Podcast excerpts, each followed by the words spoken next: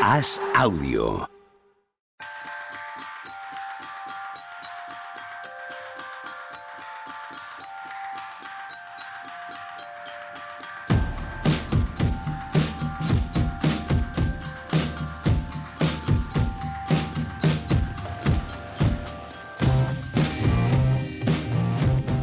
Hola, ¿qué tal? Ahora sin gallo, toma dos. Eh, hoy es jueves 8 de diciembre del año 2022 y aunque es eh, la festividad de la Inmaculada Concepción, parte del puente de la Inmaculada Constitución en España, aquí estamos al pie del cañón para hablar de la NBA. Hola, ¿qué tal? Juan Rubio, ¿cómo estás? Otro. ¿Qué tal, Pepe? En el día, en el día complicado con la voz. ¿Qué pasa, Tony Vidal?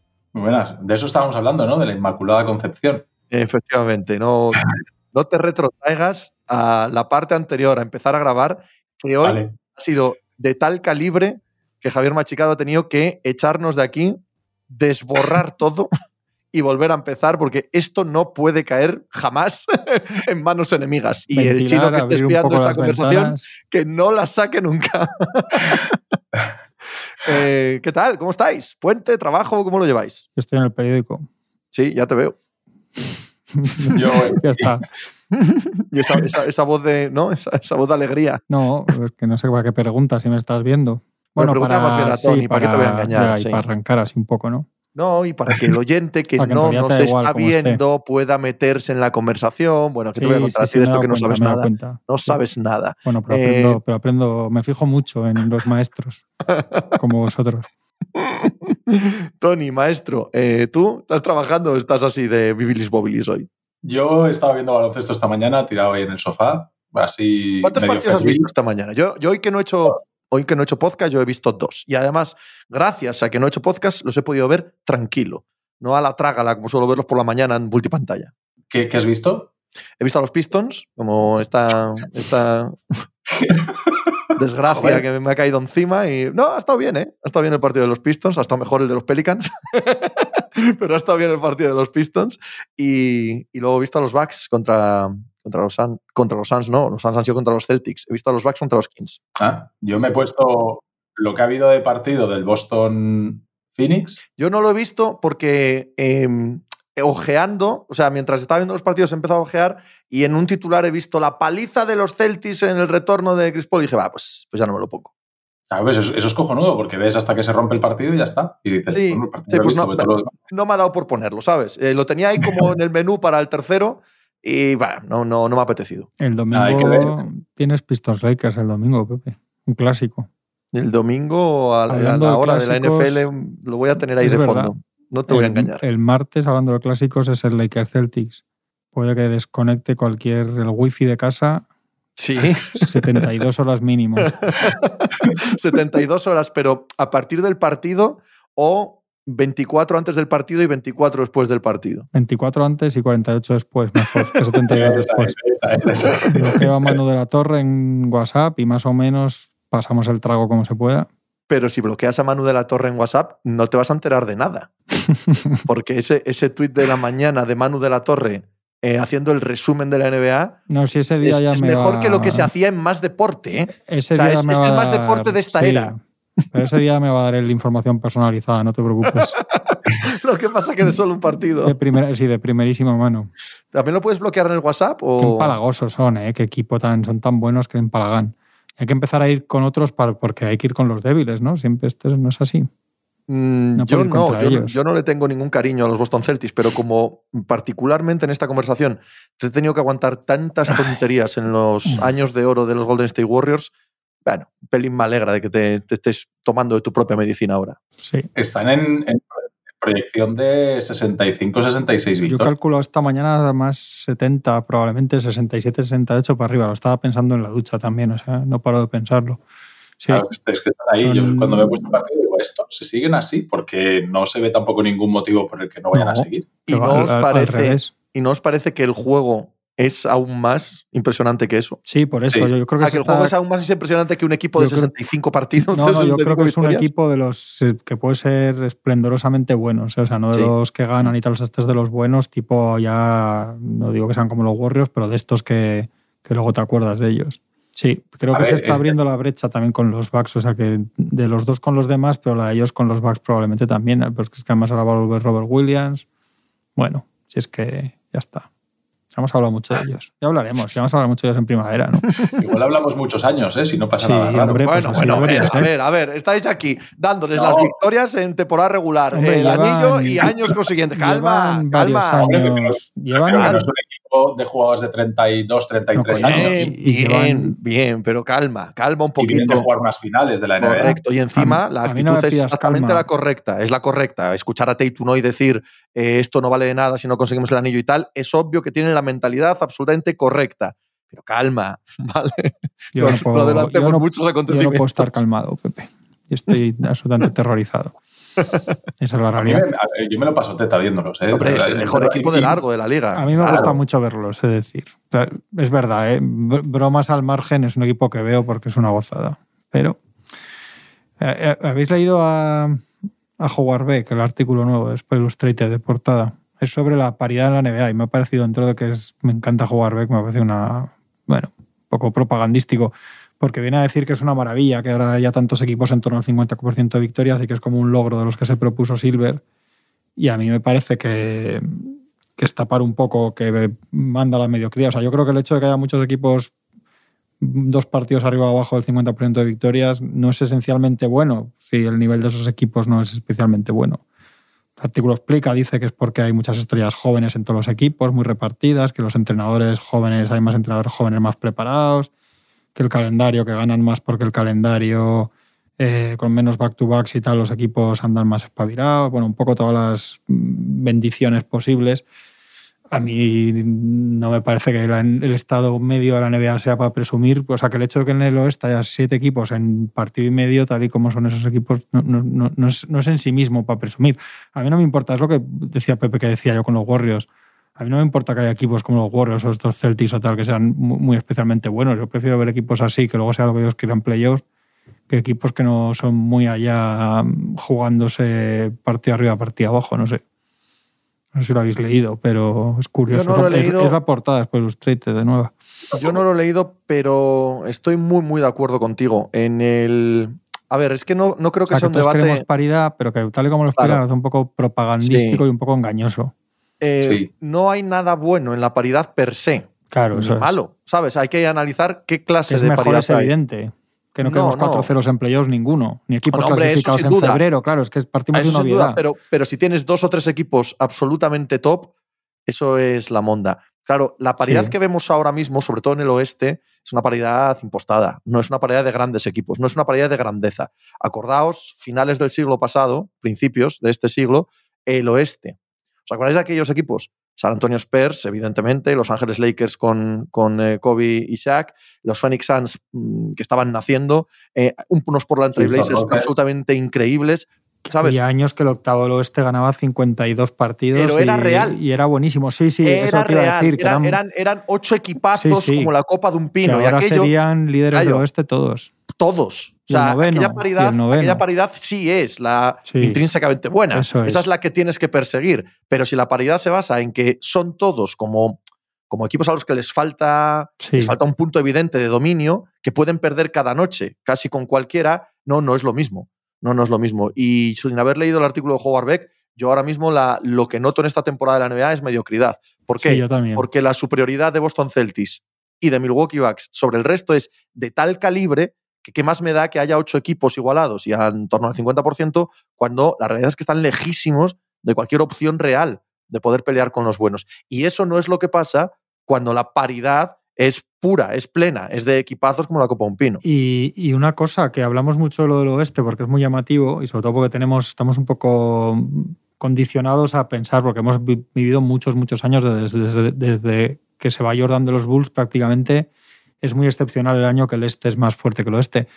Pero, pero os hablamos mucho del oeste, pero yo creo que el este es un poco decepcionante. Más allá de los dos gordos, yo creo que, que, en la clase media, media alta se esperaba más. Entre lesiones, equipos que no van ni vienen, todos los líos ahora de Atlanta, no sé qué. Y un equipo que si queréis hablamos luego de ellos, pero yo es que los estuve viendo ayer.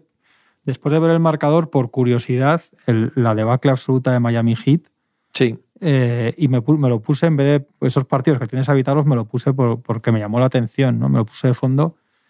Y luego se puede hablar ya bastante de, los hits muy preocupantes. El finalista de, conferencia del año pasado, vamos, está en un triple de Balder de, casi de, ir a la prórroga en el séptimo de, la final del Este. Lo que pasa es que en Miami Heat no está en esta lista de, equipos igualados, equipos buenos, equipos jóvenes. es, un equipo fracasado de momento. Sí, ¿eh? pero es de los equipos que deberían hacer que el nivel del este fuera altísimo. Quiero decir, debajo de los otros dos, pero que no hubiera tanta zanja entre Milwaukee y, el tercero, cuarto, quinto, etcétera. ¿no? Todos estos Sixers, Hawks, Heat, Raptors, etcétera, todos los que digáis, los Cavaliers están muy bien, pero bueno, tampoco les puedes exigir lo que en los anteriores puedes exigir lo que los Heat. La paridad la queremos para ver quién gana la liga, no para ver quién queda cuarto. Claro, sí, sí, es que es así, totalmente. De hecho, creo que había más paridad hace tres temporadas, que llegaba, llegó octubre y decías, bueno, ¿quién va a ganar? ¿Cuántos favoritos tienes? Y sacabas un ramillete de siete, ocho equipos repartidos en las dos conferencias. Decías, bueno, si estos o si otros. Y ahora mismo, con 20 partidos, no se te pasa por la cabeza otra cosa que no sean o Boston o Boston. O, sí, Milwaukee. Si se lesionan tres de Boston, igual Milwaukee. Bueno, Milwaukee, a ver, Milwaukee creo que hay circunstancias en las que está un poco por debajo, pero está a la altura. es, el, escalón, es el escalón de Boston. pero nadie más, ni otro. O sea, nadie en el oeste y desde luego nadie en el este. O sea, años luz. Y eso ahí. Y lo de, ha comentado Juanma también, Miami y Atlanta, desde la tontería que ella de con, con, los de los Rockets, está dos victorias, cinco derrotas. Y desde que se filtró lo de Macmillan, dos derrotas consecutivas. Hombre, de John Tai se ha lesionado hoy. A ver para cuánto tiene con el 15 de tobillo, ¿no? Me parece que es. feo lo de Barrett. Ha hecho poco por quitar el pie. No digo que lo ha puesto, pero ha hecho poco por quitarlo. Estoy muy de acuerdo. Estoy muy de acuerdo, sí.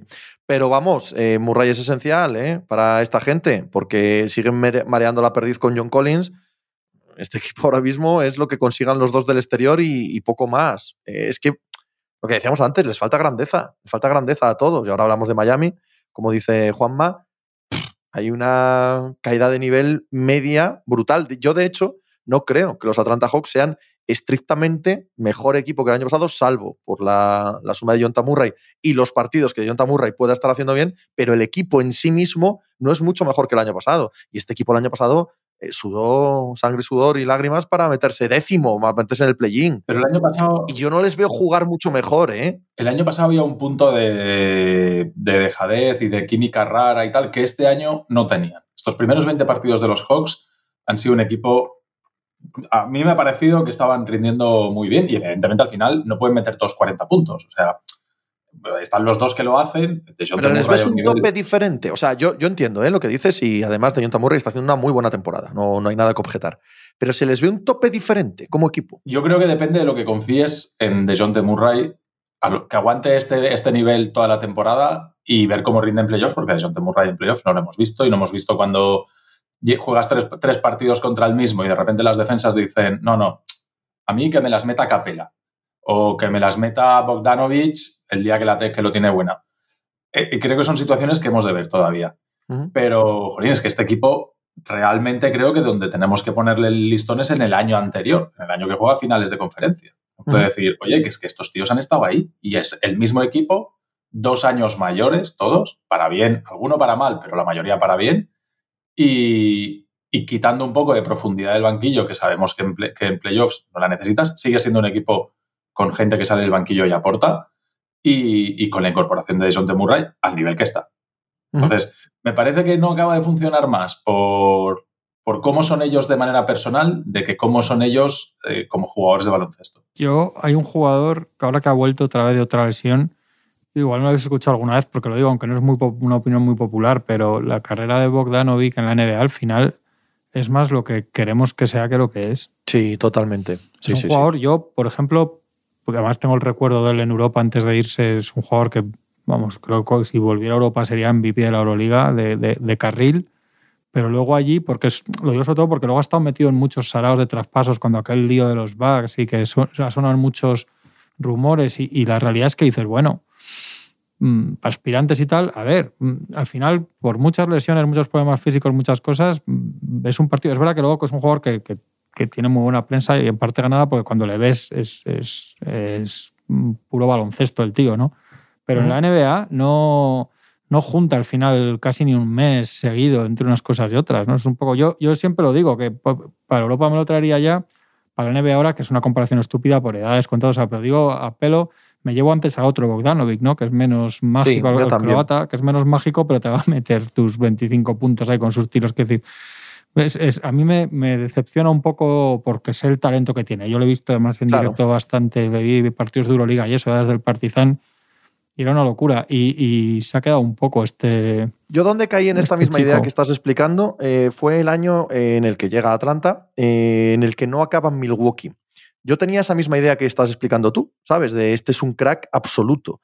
Y cuando estaba a punto de llegar a Milwaukee y al final no va a Milwaukee por la manera, eh, bueno, las irregularidades en el traspaso, etcétera, yo pensé que era un mazazo a las aspiraciones reales de Milwaukee. O sea, yo, con este tío van a aspirar al anillo, es la pieza que les falta, etcétera, y sin él les va a costar mucho más.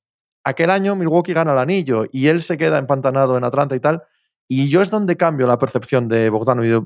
Igual lo tenía sobrevalorado, sí, efectivamente. Para lo que es la NBA ahora mismo, y, bueno, lo que yo pensé que podía dar, o como bien dices tú, que no puede jugar tampoco de manera continuada, es, es, cuando me di cuenta de que tenía una visión excesiva de él como jugador. Sí, pero enseguida sale eso, que si se mueve un rumor o algo, enseguida sale conectado a equipos de los buenísimos y tal. Y es verdad que el talento.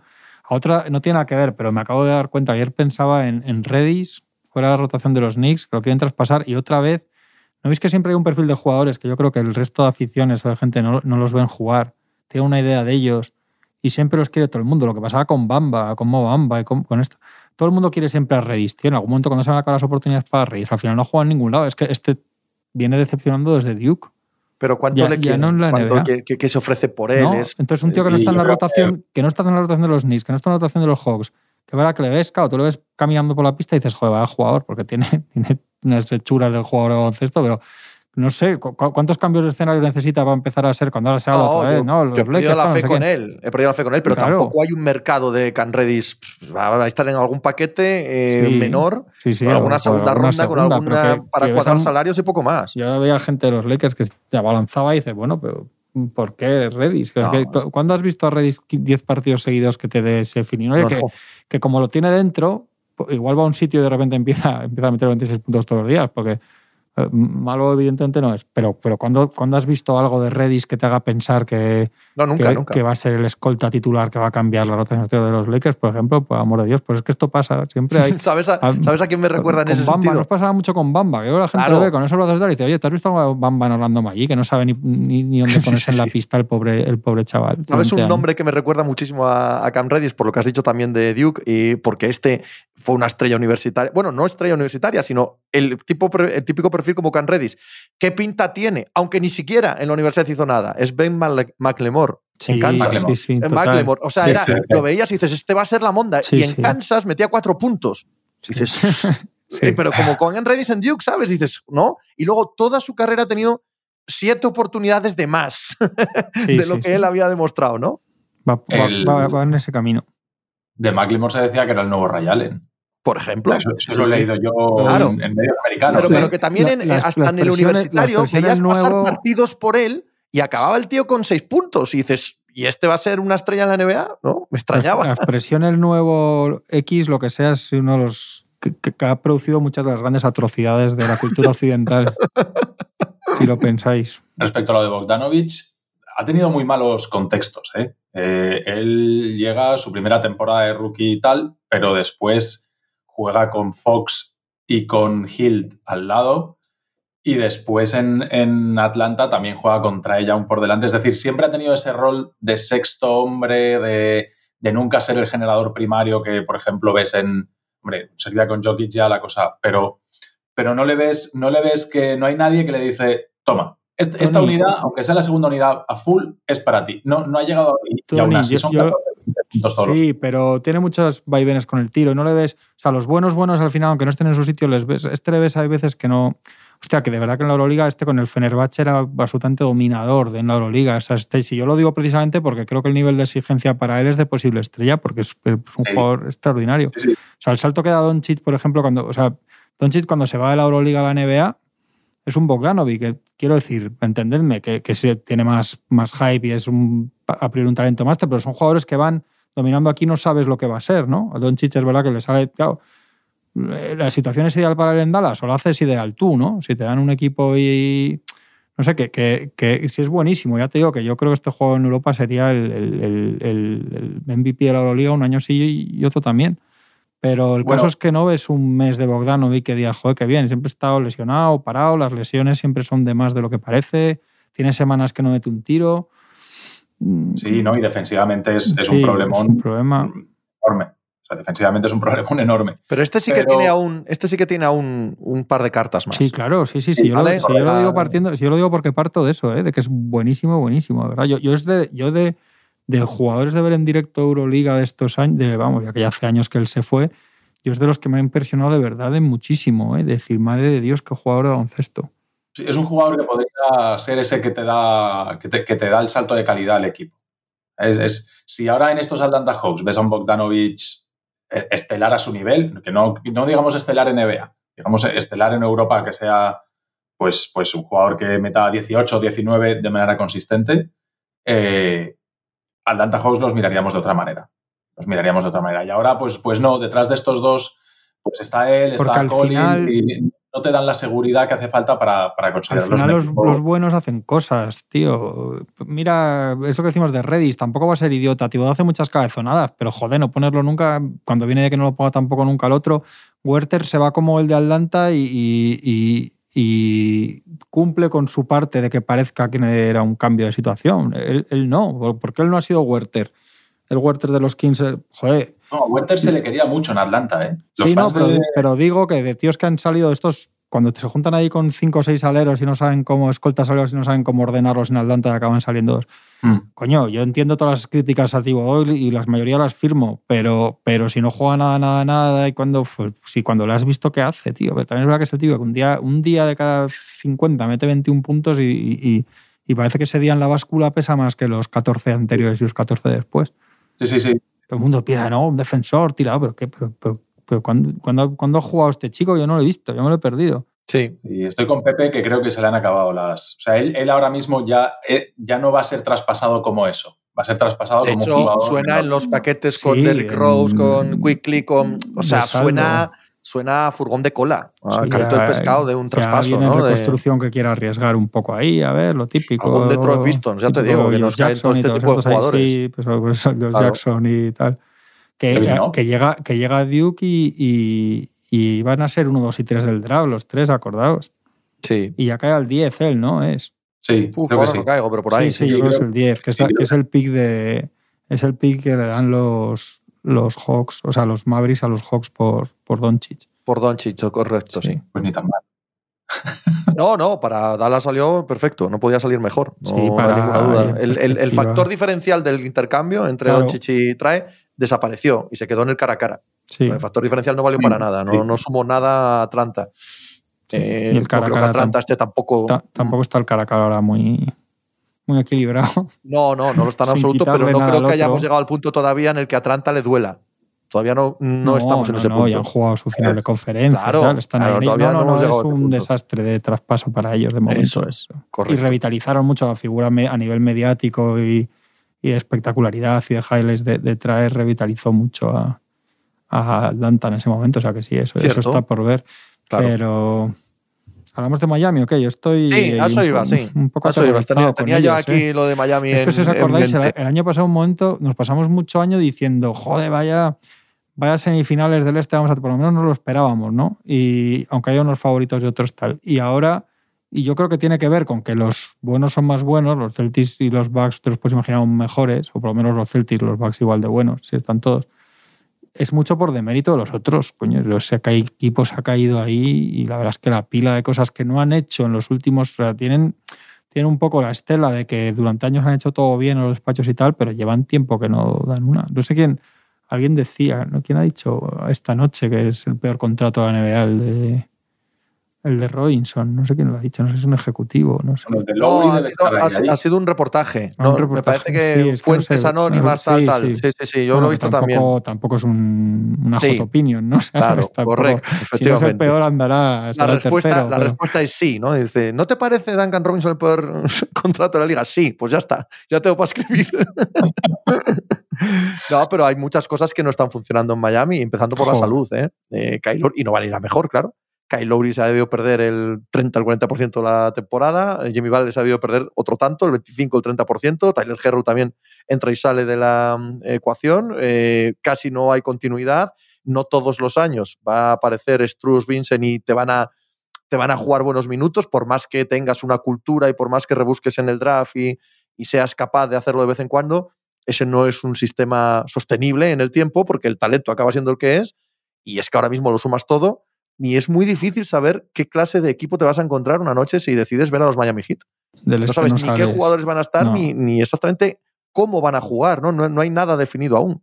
Y del este donde está ahora no sales, que tiene el oeste aún puedes echar cuentas en el este, un equipo, un equipo así, con lo que tienes delante, no tienes cuentas que echar. Y es que estaba mirando aquí, no tienen el primer año que tienen un poco aligerado y tampoco mucho, bueno, es 2025, un poco de pasta y tampoco, claro, con lo de Hero y tal. O sea, es un- Sí, no, lo, de, lo que ha dicho Pepe de la estela de buenos movimientos en los despachos, eh, se les ha quedado ese run run, Sí. pero si te pones a Y- y analizarlo, empiezas a ver un montón de renovaciones y de contratos duros, ¿eh? Ya Hombre, desde hace fatal. tiempo. Sí, sí. Desde hace Fatal. tiempo, desde la época de Meyers Leonard, James Johnson, Mm. que les firman una barbaridad, desde ahí que van renqueantes con, a, nivel, a nivel salarial. Es que les pasa mucho eh, todo lo que les aplaudimos, todo lo que aplaudimos a Pat Riley, y yo sigo haciéndolo, de, de ir siempre con el pie en el acelerador a tope, de jugársela a tope y de ser agresivos, de ser atrevidos. Claro, eh, no eres infalible, nadie es infalible. Cuando sale mal. cuando sale mal, derrapas. Pero si te salen mal dos o tres seguidas y estás aún con el pie en el acelerador, el accidente es el doble de gordo. Sí. El accidente no es del que va con el pie a medio gas. Y claro, tienes todos estos contratos, pues te han salido mal, no hay manera de quitártelos de encima, no hay manera de colocarlos, salvo con una reconstrucción profunda, que no es algo que esté en el ADN de Pat Riley ni de la cultura de los Miami Heat. Por lo tanto, sigues empantanándote, ¿no? Aquello que se dice, cuando estés en un eh, hoyo, lo primero que tienes que hacer es dejar de cavar. Esta gente cava, todos los veranos cava, cava, cava, cava, a ver si encuentra algo por abajo y pues están en un hoyo más, más hondo en el espacio salarial. Sí, y Spolstra hace que todo parezca que valga más de lo que vale. Pues Sí, saca también. partido de esos, todos esos, toda esa cosa de los undrafted que, que ellos saca, saca chispas allí. La realidad es que, más allá de lo de Lowry, que no, que no sale bien, porque no sale bien y tiene 29 millones este año, ¿no? Ya, no, 29 el que viene, ya acaba. Eh, y lo de Robinson, que es un desastre. Es que al final ahora necesitas, ahora mismo en la estructura de ese equipo, está hecho pensando en que Adebayo y Giro sean una cosa que yo creo que no son. No, si estos dos fueran dos superestrellas en las que poner ahí, pero yo creo que no son eso ninguno de los dos, por sus muy distintas pero, pero obvias carencias en cada caso. A ver, si tienes jugadores que físicamente no son nada del otro mundo, Butler aparte y Adebayo aparte, todo lo demás, te pones, te pones a ver el físico de Hero, de Struz, el de Lowry a estas alturas de su carrera, eh, Oladipo lo fichas lesionado, eh, Duncan Robinson, mm, ves que, que ahí no hay, no hay jugadores diferenciales a nivel físico, ¿no? Y tu, y tu manera de jugar es muy exigente, muy exigente porque sabemos cómo los llevan de rectos en plan ejército de porcentajes de grasa, de, estados de forma, jugadores que no llegan en el porcentaje de grasa correcto no juegan, después en el, el inicio de temporada. O sea, es un equipo muy exigente en la preparación física de sus jugadores. Llevas la máquina física forzada mucho tiempo, la gente se rompe, se rompe. Su manera de jugar también es muy exigente. Es un equipo muy físico, muy, muy así. Entonces, las probabilidades de que se rompan jugadores que físicamente no son dominantes, que algunos de ellos son propensos a lesionarse, pues claro, estas cosas pasan. Si, son jugadores que, que, el físico no les aguanta, pues, pues se te van perdiendo. Y también han cambiado mucho la manera de jugar. Si ponemos en la cabeza Miami Heat burbuja, era un equipo que generaba a Deballo poniendo bloqueos a la mano para tiradores y a partir de ahí jugaba. Y tú ahora mismo les ves jugar y Adebayo ha dejado de generar y de poner bloqueos a la mano. Adebayo sí, ahora mismo sí, es un buen jugador. Entonces, porque lo que tiene alrededor no vale. Le cogieron el punto y le dijeron, ah, jugáis así, pues Duncan Robinson ya no tira más.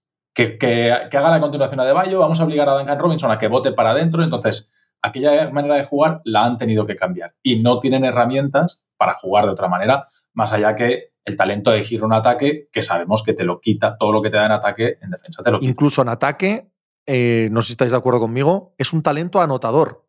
Sí. Pero talento anotador no, implica directamente gran talento ofensivo. Eh, es más volátil, eh, si le entran los tiros, pues claro que sumas y por supuesto estupendo, pero hace poquitas cosas en ataque y los días en los que anota bien, pero los que no, es un lastre gigantesco para el ataque. Y claro, eso va sumando al, cabo de los partidos y al cabo de la temporada. Sí, es un poco lo que pasa con, Jordan Poole también en los Warriors, es ese perfil de, anotador. Quizá menos alocado, quizá menos, pero también poco. No sé. ¿eh? Eh, yo creo que sí, ¿eh? un pelín menos. Lo que pasa es que también el día que no le entran los tiros, el día que es, no, es fiable con los tiros, hostia, es que, es que te hunde, es que te pierde muchas posesiones, es que, no sé, el año, que viene tienen 60 millones entre los dos y, y no la media es 30. Uno 30 y tantos y el otro 20 y muchos. Bueno, pero no son. Con Robinson, dices. no, con Adebayo. Ah, con Adebayo, perdón. No, y, es lo que os digo muchas veces, que aunque el mercado es ese, cuando lo firman sea eso y tal, y ahí no puedes decir mucho, es, pero luego en realidad en la pista, lo que en el mercado de junio tienes que pagar por narices, en la pista no se corresponde y uno es un especialista, eso, pues sería un sexto hombre, anotador, tal. Si le das galones de contrato de 30 millones y escolta titular y, generador y tal, pues lo que decimos es que para mí no lo es, ni, y no sé si lo va a ser. Y Adebayo es, no sé, pues va a ser otra vez All-Star y irá a los Juegos de París y, está muy bien, pero a mí hay un día que me gusta y tres que no, de cada cuatro que le veo. Yo creo que, ahí, sí que, creo que es que no me fijo, quiero decir. Yo ahí sí que creo que es más contextual, ¿eh? Yo creo que Adebayo en, en, un buen equipo es un buen jugador. Sí, pero, que, te ayuda mucho. pero uno de los dos contratos gordos.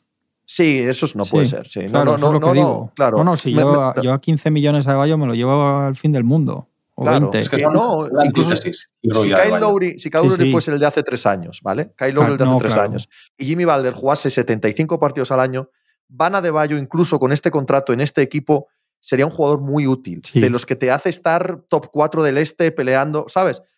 En ese contexto digo. Pero claro, si, si estás en, una, en un momento en el que dependes de que Tyler Herro meta 35 puntos y Van de Bayo sea una máquina a hacer dobles dobles, pues ese contexto estás, estás hundido. Porque es que tú dices que no crees que lo vayan a ser. Yo es que pondría la mano en el fuego en que no lo van a ser. O sea, en que no pueden ser esos jugadores, sin más. Son muy, muy contrarios uno a otro. Para mí, Hero es un jugador con, con una capacidad de anotar, pues, pues, la verdad es que élite de la liga en, él, en buen momento de forma. Pero yo digo mucho lo de no hacer mejor a nadie. Es decir, nadie de, lo que, de los que hay en pista es mejor jugador gracias a Tyler Hero.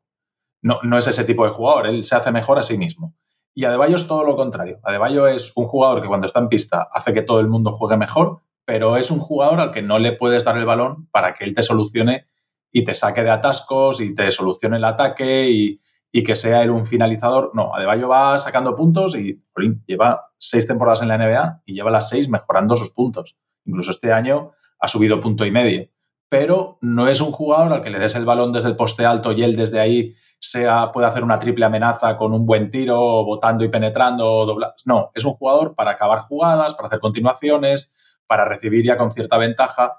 Entonces, claro, son todo lo contrario, son jugadores muy buenos en lo suyo, pero no son jugadores globales como para pues, lo que es Jimmy Butler, ¿no? O sea, tienes a Jimmy Butler, que probablemente sea el peor de las mega estrellas de la NBA, de los 6, 8, 10 mejores jugadores, probablemente el peor será, sea Jimmy Butler, pero, pero los demás no, los demás son especialistas. Entonces, la llegada de Lowry sí que esperábamos que tuviese un impacto y, y ver un buen Lowry para que Lowry hiciese de espada 2 a Debayo 2A, 2B, a Debayo y él, y que, y que Giro fuese el cuarto al que necesitas. Y ahora mismo resulta que Giro es el segundo que necesitas. Los yo, con todo eso que es verdad que tienen mucho, yo siempre lo he dicho también, que mucho menos techo que otras estrellas, pero para mí el de Balder es el, es el sueldo que no me baila ahí. El que, claro, claro eso es lo que digo, entonces bueno cuando está en pista y se está en playoff, sabemos que te va a sacar de una eliminatoria dos partidos mínimo, te los va a ganar él en el último cuarto. y que este sí que te hace mejor a los demás. Sí, sí. Su mera presencia hace que, sean mejores todos. Sí, sí.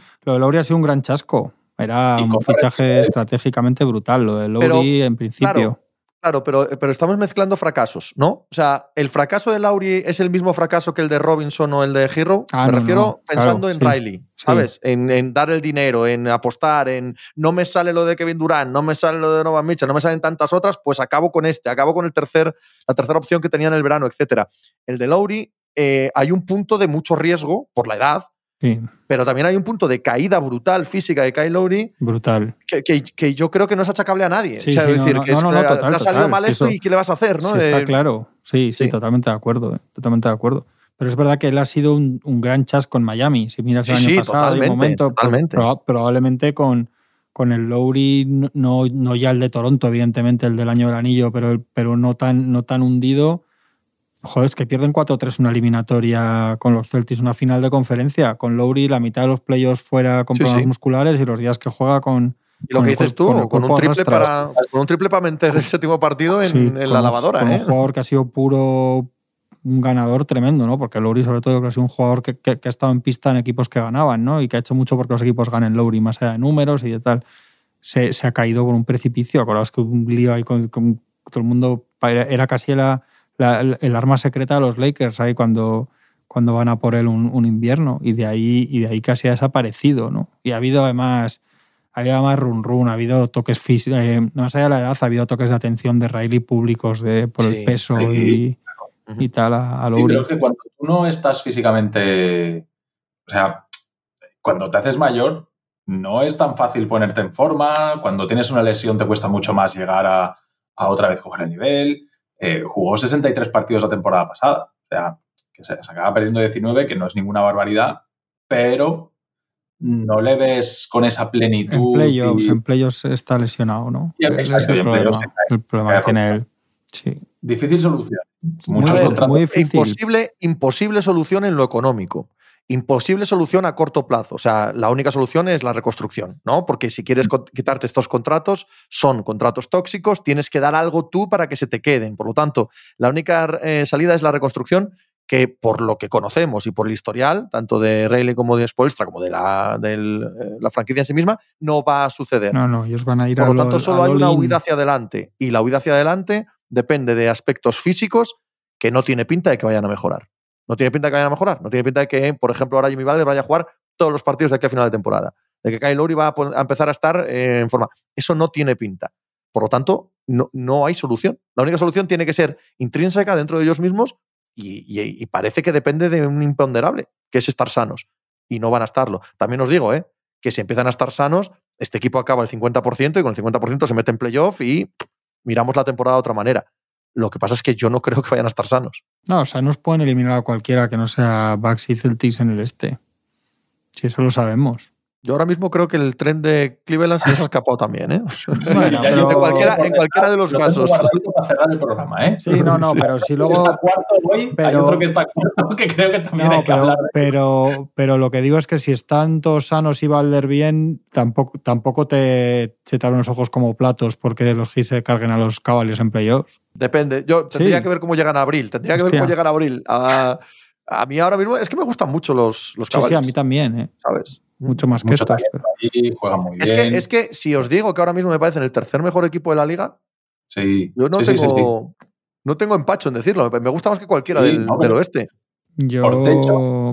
Porque Lo mejor es lo mejor y por profundidad también, porque tiene un equipo profundo. Y a este equipo, en teoría, Devuelve Ricky. de un mes, mes Sí. y medio llega Ricky. O sea, Ricky para dirigir la unidad B de, de este equipo, claro, tenemos que esperar a ver en qué estado físico está Ricky. sí, Pero es una suma, es una suma, Ricky Rubio, para un equipo así, para jugar 15 minutos en playoff con la unidad B. Pero vamos, legendaria, ¿eh? Yo pongo a los Pelicans delante. ¿Sí? Sí. Yo, creo que es ahí. legítimo ese debate. Con los Por Pelicans, sí, con sí. los Grizzlies, creo que es legítimo, ¿eh? Con los Suns, eh, Yo ¿vale? Con- delante de los Grizzlies a los dos, a los Pelicans y a los. Es que vivo con la cosa de que los Grizzlies no son tan buenos y luego siempre lo son, ¿eh? Llevo dos años siempre. Sí, sí, hoy, ha, hoy ha habido, hoy ha habido una noticia muy fea. Desmond Bain, otro mes. Sí, sí, es sí. horrible, ¿eh? Horrible Sí. para ellos porque Desmond Bain es, bueno, que, que os voy a contar, absolutamente crucial. Iba a decir que es incluso superior en importancia a Yamorán. Esto suena a locura total porque Yamorán es, no, claro, pero el mejor jugador. lo que quieres decir. Sí, para el equipo es más importante Desmond Bain que, que Yamorán. Para, para, para el bienestar general del equipo en el día a día. Se ríe Tony. Se ríe Tony porque no sabe qué, no sabe qué añadir después de eso. Sí, no, no. Vein cuando, firma. Juanma, eh, creo que Pelicans y, y Cleveland cuando- están un pelín por delante. Perdona. Yo he visto a Pelicans esta noche. eh, Y. Ingram. Jones. Es que claro, Sí, sobre todo, sobre todo, Ingram, pues Jones evidente, pero Ingram cuando venga, con lo inteligente que se ha demostrado en los últimos año y medio, dos años, va a entrar perfectamente de nuevo. Eh, Sion Williamson nota fluir el baloncesto a través de él ahora mismo, pero fluir por completo. Ah, No, no fuerza nada de nada de nada. Este equipo va a ser Sí, buenísimo. de- buenísimo cuando llegue febrero o marzo. Buenísimo. de ellos. Yo acabo de escribir de Sí. ellos un artículo que publicaré yo mañana. Sí, es, me parece fascinante. Estaba mirando cuando es el año que viene, cuando no este verano, el que viene, el salto que viene el siguiente, cuando tiene Desmond Bain la. cuando firma la extensión. Ah, pero este, este no hay dudas ahí. no, no, sea, no, no hay dudas, pero es importante para. O sea, en el proyecto de, de los Grizzlies, Sí. esos son momentos muy, muy trascendentales, por lo mismo que hablábamos con Balder y tal. Es- empiezas a necesitar Sí, pero ahí este, otra cosa. este, si no hay, no, no. si no hay Sí, cambio radical, Ah, no, no, es de extensión sí, máxima a sí, las sí, total, 0000 total. del día que Total, se la den y ya está. ¿Sabes? No, Pero no yo hay pongo más un poco a, sí, a Pelicans y a Cavaliers por delante. Les veo más vuelo a los dos que, este, que a los Grizzlies, por ejemplo.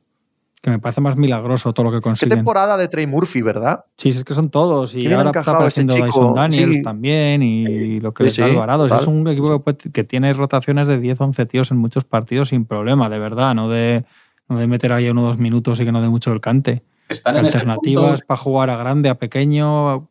Han pasado, lo estaba acá, como que es que ahora lo tengo en la cabeza por escribir el artículo de ellos, pero, pero fueron la defensa 23 y 18 los últimos años y desde que empezaron 5-5 han sido la mejor. Después de- del 5-5 de los 10 primeros partidos han sido la mejor defensa de la NBA.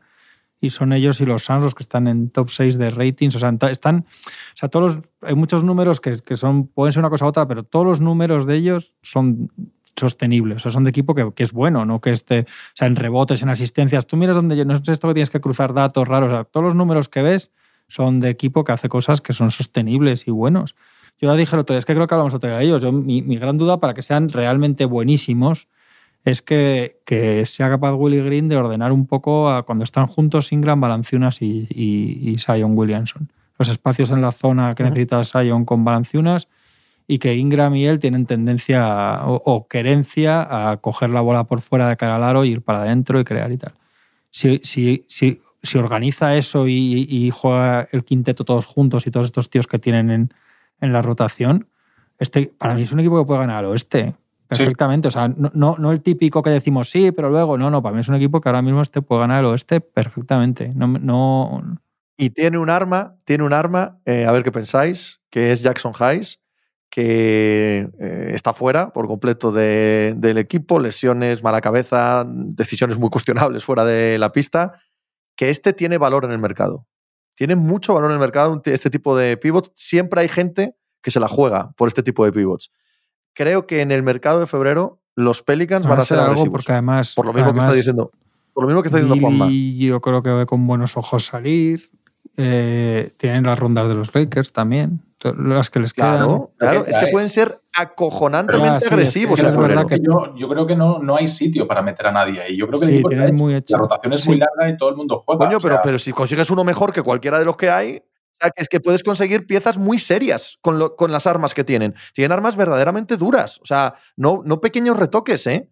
Este equipo puede hacerse muy grande yo no en sé si por Hayes y Billy sacas. Que alguien que mete ¿La ronda? A, a Graham. ¿Y la ronda de los Lakers? Ah, la ronda de los Lakers. Ah, vale, vale. vale. Claro, súmalo todo, Sí, súmalo todo. las- Tienen, Yo creo que la ronda de los Lakers no la sueltan, ¿eh? Espérate, como lleguen a febrero los Lakers por encima del 50%, espérate. Tienen dos de los Lakers, ellos todavía. El swap de este año, que todo apunta a que lo, que lo, lo harán. Y luego tienen la de Pero es que- 2024-25, la que ellos elijan. La ronda de los Lakers, aunque llegue febrero así, yo creo que ellos van a cruzar los dedos por el constipado de Anthony Davis, porque LeBron, ta, ta, ta, que es que es. En eh, principio sí, en principio sí. Como se les ponga a tiro un jugador que, te- que pueda es que cambiarte este- lo que eres ahora mismo, que, que te convierta en el gran favorito en el oeste, Vaya que si en lo haces, Tony. decíamos que estaban equipos en los que tenía sentido deportivo y tenían operaciones posibles por Kevin Durant en verano. Es decir, que, que todo es posible. Claro. Todo está ahí. sí, Es que se te de puede poner. Durant, Es que se te de puede. Kevin No, no, sí. no, no, no. Eh, lo que te quiero decir, Tony, es que este equipo no va a tener armas. Si se presenta algo, no es un equipo de haber el séptimo o octavo jugador de rotación, como puede ser en Boston o en Milwaukee, la mejoría. Estos chicos o este, esta franquicia tiene capacidad para hacer un movimiento disruptivo. Sí, sí, sí. con no- un grupo que ya está en el mejor récord del oeste. Claro, se te pone a tiro ser el equipo favorito en el oeste, vaya si lo hacen. Sí, no, tengo no había caído en la ronda de Lakers, Pepe. La ronda de, lo que pasa es que la ronda de Lakers, pues, pues eso, eh, hace falta ver ellos para dónde. Sea, el momento Sí, de hacer que, el lo que traspaso. no vas a dar es por un alero suplente, evidentemente, una ronda.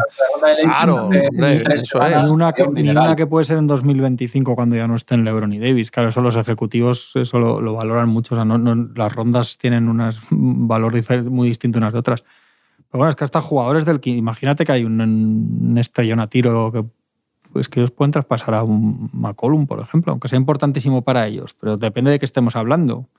Quiero decir, que pueden hacer muchas cosas. Yo creo que los que rinden en pista no se van a atrever a tocar nada, ¿eh? No, pero, no, pero que- ponte. Pero, pero, Tony, depende, ponte. depende, que- depende no, de lo que haya ponte, que se pone claro. a tiro Lilar, por Eso. ejemplo, que, que es una tontería, que no tiene pinta. No, o sea, no se me ocurre uno que esté una opción real, pero ponte que pasa algo raro que a veces pasa en un equipo y se te pone un tío de este nivel y puedes hacer un paquete de con titulares, porque ellos titulares tipo Valanciunas o McCollum, dependiendo del caso, podrían moverlo y con rondas y con alguno de los jóvenes.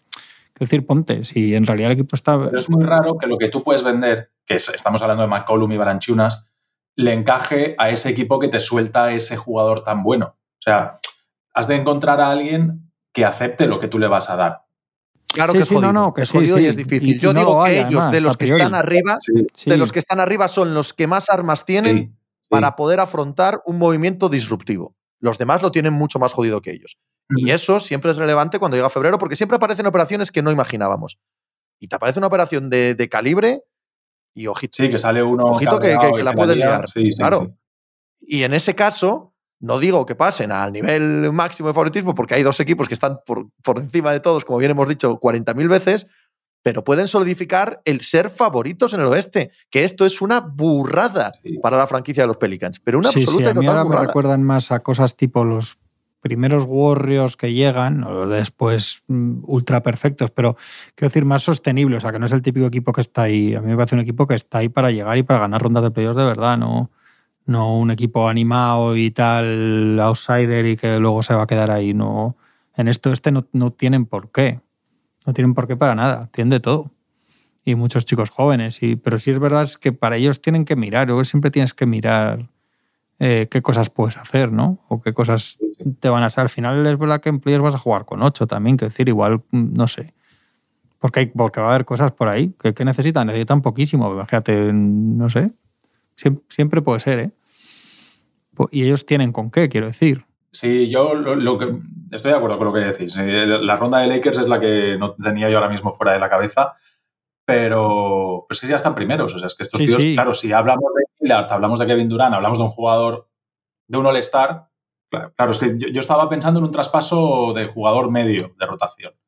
Pero claro, si metes todo el berenjena. Pero para eso también tienen, ¿eh? como te decía antes, con Jackson Hayes, con Billy. Para el, para el jugador medio, ¿vale? También tienen. También tienen armas. Son, son capaces de, de hacerlo. Sí, sí, en San Antonio ponen, tienen medio equipo en el mercado. Ayer estaba, estaba sonando que Warriors y Toronto están Por Poetel, ¿no? Están, sí, intentando por Poetel, que San Antonio pide dos primeras protegidas y Toronto pone una. Y los Warriors ponían a Wiseman, prefieren vender a Wiseman y a Kuminga que a Moody. Y parece que Moody es el que quiere San Antonio. Así está la cosa. Fíjate tú la cosa como. Claro, el que ha demostrado algo más. Este, pero este tiene que salir seguro porque acaba contrato, ¿no, Tony? Poetel.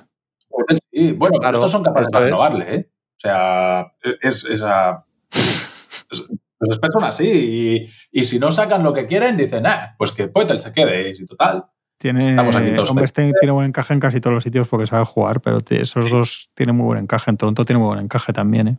sí. Ahí sí, en sí, el 5 con todos los aleros a la pivos kilométricos alrededor y con lo que sabe jugar el muchacho pone un, un punto interesante en ese equipo. Y por Richardson también están pidiendo una primera. Es decir, que San Antonio lo tiene clarísimo. Bueno, esa, Lo tiene clarísimo. esa es menos. Contra el vicio Sí, de sí. pedir. no, No, Poetel, que- sí que la puede valer, ¿eh? Poetel sí que la puede valer. Sí, Richardson. Es sí, que hombre. Richardson no es el de White del año pasado, que ha, ha- Claro, ha hecho tantas, es. ha tenido tantos lagunas en su carrera, ha tenido momentos que ha vacío, no sé. Keldon Johnson es un jugador que tendría, pero claro, por este que pedirán cinco rondas, ¿no? Sí. No, 16. Sí. Claro, viendo, viendo lo que les dieron por de Jonta, claro, evidentemente. Yo creo que es peor jugador que John Murray. ¿eh? No, no, yo no digo ¿Quién, que sea Keldon igual, Johnson? digo que, Sí. claro, Sí, hombre, yo creo que sí. pero, pero, pero viendo cómo piden. Eh, porque el Don Johnson van a pedir mucho, el récord, ¿no? muchísimo. De la franquicia, digo, son 13, ¿no? O 14 seguidas. Digo, Eh, llevan 15 derrotas de los últimos 16. 16, Seguidas, pero- la verdad es que ahora mismo no lo sé. Seguidas creo que el histórico es 13 o 14, creo. Nada, nada. Y van Creo 11. que sí.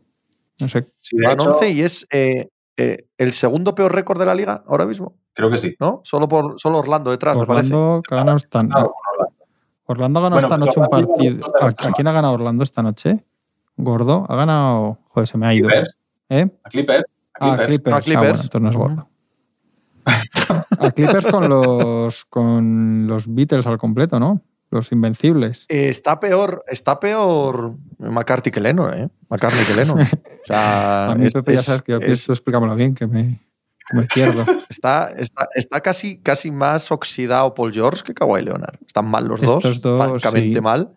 Pero ver jugar a Eh, Paul George es So- eh, un sobre poco. todo que es más raro, ¿no? Sí, sí, no debería, sí, eso es, correcto. no, Sí, sí, sí. Bueno, ya sabes, Paul George ya sabes que, que cualquier día se da un golpe en la cabeza y se convierte en Michael Jordan un mes y medio, pero es que es así, ¿eh?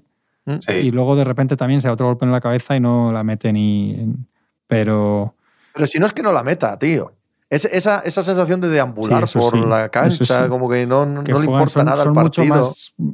Les, les aprecias mucho más cuando juegan todos los otros y ganan esos partidos remontando ahí guarramente con, Sí, sí, sí, sí. con todas las, con el noveno la rotación y todos estos que sacan. No sé qué pensar. Es que eh, en el artículo este que os decía de los Pelicans hablaba un poco del oeste y de que no se puede saber nada hasta que no sepamos exactamente qué pasa con los Warriors y tal. Y es que ya no sé si meter a estos, porque es que, es que estás en diciembre y, y estás igual que en verano con estos. Es- El 99% de las veces no va a aparecer un equipo ya de, de ahí, ni Kawhi y George van a empezar a meter 70 puntos entre los dos todos los días. O sea, estamos ya empezando a que sea un milagro otra vez otro año, ¿no? Yo, yo creo que Bueno. es peor que en verano porque en verano pensabas que podías jugar bien con ellos y ellos sin, sin Kawhi y sin Paul George, evidentemente son peor equipo, pero juegan a baloncesto y ganan partidos y ahora llegan estos y es otra manera de jugar. Y una manera de jugar de- con la que es muy difícil, a no ser que tengas a estos dos en estado de gracia, y es muy difícil que estos dos vuelvan a estar en estado de gracia, eh, ganar partidos. Es, es difícil. Estamos a punto de terminar el programa y yo he dicho, a ver si se dignan a hablar del cuarto del, oeste, del este y estáis aquí callados los dos, ¿eh? ¿Quién es el cuarto del este? Es que eso sí, Ahora. Brooklyn. Ah, Brooklyn. ¿no? Oh, hombre. son los Nets, ¿no? Scotty Barnes de este año. di lo que di. Tienes No, tu, nada, ¿no? Te dejamos tu este- espacio. Parece... ¿Vuelve Simmons mañana? ¿Vuelve Sí, Ben Simmons mañana? eh, Esto- mañana esto- viernes. ben Simmons también es, es, es como. No quiero decir que sean el mismo tipo de jugador, Sí. pero es como meter a Paul George, a Kawhi Leonard y tal. Es, eh, te jode lo que hay, ¿eh? O sea, hasta que empieza a jugar bien, hay un ratito que te jode lo que hay ¿Qué has montado. visto nuevo? Eh, ¿Qué, qué te ha gustado del lunes aquí nuevo de los NES, Tony? Intentad veros dos o tres partidos seguidos y veréis y, y, y coged el foco y decid, a ver estos cómo jugaban y qué hacían hace un mes y medio o un mes. Hombre, ¿Y cómo yo, escucha, yo bro- bromas al margen, yo creo que esto es indiscutible. ¿eh? Se Ostras, han convertido en un equipo de baloncesto, eso está clarísimo. Claro, y que, y que ha, tomado, ha, ha tomado un par de decisiones Jackie Baum muy acertadas, que es eh, cerrar la rotación, jugar con siete y que el quinteto titular sean los cinco buenos. O sea, esa sensación que al principio de temporada era todo un invento, eh, Las se ha olvidado cosas de de la vida. Pero totalmente. O sea, ha decidido tirar por la calle Tiene un de problema, la, lo- la- la lógica absoluta y tiene un aplastante. problema y es eh, que necesitas a Joe Harris y a, y a Seth Curry y defensivamente te exponen muchísimo. Y ahí tiene trabajo. y Bueno, tiene- pero sabes que en cuanto vuelva Ben, en cuanto vuelva Ben Simmons son los dos de banquillo. No lo sé, Pepe. Lo, lo fue antes de lesionarse. Sí, pero venían los dos de... Y Joe Harris jugando 15 minutos. Sí, ¿eh? sí, sí, sí. Pero, pero es que No, no sé si lo va a ser a partir de ahora, pero lo Sí. fue antes de la última lesión de Ben Simmons. Eh, pero estos dos yo creo que el equipo lo- los necesita. Necesitan un poquito de, de ellos, sobre todo cuando para Irving o, para, o descansa Kevin Durant. Pero ahí tiene trabajo. Tiene 50 partidos por delante para encontrar un sistema defensivo que le permita ser serio en playoffs, que todavía no son así. Pero, Jorín, es que, es que ahora mismo son un equipo de baloncesto. Es que. Ha vuelto TJ Warren. Sí, ¿Qué os ha parecido? ¿verdad? Su retorno tras 74 años sin jugar, ¿no? Había estado el hombre Joder, en una, años en una- la años, cárcel, ¿no? Casi, ¿no? o- En, en la prisión naval del Callao. Había estado torturado y ha vuelto. Bueno, eh, oxidado, ¿no? Que poco a poco hay que darle. Sí. Pero bueno, le van dando sus minutillos para, para que vaya. A poco, a poco que esté físicamente buenísimo. bien. Todos esos minutos que decías Sí. antes de Seth Curry y Joe Harris, Sí. miau. Miau, porque van a jugar con O'Neill, con Claxton, con los otros tres, Sí. 40 minutos cada noche. Y los de los minutos que sobren, TJ Warren, ya pero jugado mucho, ¿no? pero 20. O'Neal ya está jugando mucho. Y, Sí, sí, sí, muchísimo. Y tiene una Muchísimo, historia en sí. Utah. Siempre se decía que llegaba tostadísimo a playoffs. Oye, de todas formas, Tony. Pero les- juega, juega como PJ Tucker en Filadelfia. O sea, va para adelante, va para atrás, defiende, va para adelante, va para atrás y tira dos veces en todo el partido. ¿eh? que les han remontado 23 puntos los Kelly Oubre y compañía. Bueno, porque, porque defensivamente tienen un problema. Oye, ¿dónde está? Está lesionado. Está, es que estaba viendo aquí, no, porque no he visto nada de ese partido, el box score. Y. ¿Dónde está el pivote este que cogieron los. que está lesionado, este chico, el, el Mark Williams, este que cogieron los Hornets en Creo 14 que o 15 está fue, ¿no? Súper verde. Que no les gustaba. Y Pero, de hecho, pero no está lesionado, es que no juega. Me acaba, me acaba de venir a la cabeza y digo, joder, no me acordaba de este chaval para nada. yo lo tengo en unas cuantas fantasy y creo que no está lesionado, que está, no sé si subiendo y bajando de G-League y lo encuentran. Apa- Sí, sí, igual es demasiado bueno. En la G League, que vuelve a jugar Jonathan Isaac, Oh, otro que oh. llevaba tres años sin jugar y vuelve a jugar 5 para 5. Joder, sería genial volver a Qué verlo, chaval. esa. Y marqué el full Sí, es que pueden, es el equipo de los historiones. El problema de los historiones Ya es que digo, para que te salga digo, uno bien, tal. Hombre, es mucha desgracia. jo. Yo de verdad que cada vez que Fulch mete el otro día, cada vez que hace algo, aunque sea lo que sea, yo me alegro de verdad de corazón, ¿eh? Aunque no Sí, vaya a significar también, nada, pero también. cada día que veo que este chaval mete 18 puntos y estará contento, digo, joder, Sí. qué bien para él. Y el otro igual, Jonathan Isaac, tío. Muy, muy de Jonathan acuerdo. Isaac era buenísimo, ¿eh? Muy de acuerdo. Era, o sea, no, pero no era. sé, Sí, era. prometía era el- ser buenísimo. Sí, no, no, era no lo he dicho bien. pero, Pero, os era, digo una era cosa. la imagen que todo el mundo tiene del jugador de equipo de, de- de rotación de equipo Lo que campeón, ya era- defensivo, tal. sí. Lo que ya era Sí. defensivamente, lo que ya era, ¿eh? sin ninguna otra cosa, sin aportar nada en ataque, sin mejorar nada, lo que ya era con Wagner y con Banquero, Sí, ya te hacen equipo. O sea, ya hay equipo ahí de dejar de, de formar y dejar de ver y, y verles cada noche y decir, coño, aquí, se está haciendo algo. Yo una semana antes de que se lesionase dije que estaba a camino de ser All-Star. No, Pues coño. igual no estabas muy lejos, ¿eh? Hombre, Igual no estabas muy estaba lejos. cogiendo un nivel. estaba cogiendo un Sí, nivel sí, y sobre todo en defensa. O sea, en defensa era, era Sí, All sí, NBA. total, ¿eh? total. Y ahora ya tienen anotadores. Ahora ya tienen anotadores en Wagner y Banquero es un all-around Sí. total, Sí. te lo hace todo. Si tienes, si tienes un, En un defensor defensa élite como Jonathan de Isaac, verdad muy, muy, muy, Ojo. muy diferencial, ¿eh? Hombre. camino de serlo de verdad. O sea, no, Vamos. no broma ni complemento. Era un jugador de. pasa que el último sí. partido que ha jugado fue en la Joder, burbuja. tremendo, la burbuja tío. que parece de, otro espacio-tiempo, tío. Sacas de ahí Pues a Bol Bol imagínate y lo metes en la y segunda con. Wembayamba, ¿no? No, Bol Bol, Jonathan Isaac, Banquero, Wagner y Wembayamba. Vaya quinteto. ¿Pero qué juega? ¿Un día con Orlando y otro día con Detroit? ¿Cómo es esto? Bien. No, coño. Bueno, vaya, ¿por qué? vosotros ya tenéis, Pues si vosotros vais ya tenéis, no podéis juntar demasiado talento joven, Pepe. Tengo, tengo un escalofrío muy serio por ciertos rumores de, de foros de.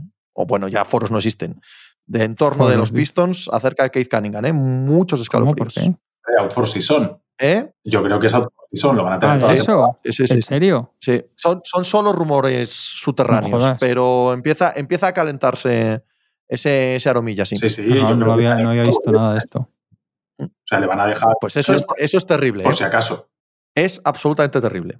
Oye, este. Absolutamente sí, sí, terrible. terrible. Yo no me he quedado al lado. Es que no, no habías leído nada al- que No, por ahí. es que no está, no hay Ya, nada ya. hablado por nadie. ¿eh? Es todo la web, la, sí, sí. la- la deep web, eh, donde está hablándose de este tema. Este Pepe, el, el Williams este que estaba mirando, este no era de Duke, este no juega con banquero. El, el pivot. Eh, sí, este. claro. ¿Y qué? Y nada, ¿no? En college, poca cosa. A mí es un equipo que te, te llevaba los ojos completamente banquero, tío. Sí, ¿no? Era el, Sí, que sí. te llenaba.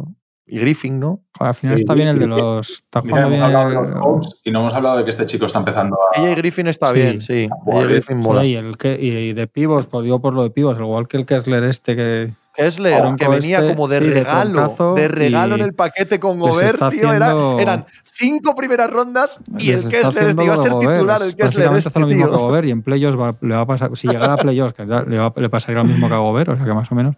Hombre, igual no, igual no tiene en screen assists, que ahí era el mejor de la historia, Gobert, igual no llega tanto. Y en Spotrack todavía no tiene 200 millones, que quieras que no. También cuenta bastante. bueno, nos vemos el lunes que viene, ¿vale? Venga, Hasta luego. Hasta luego. chao.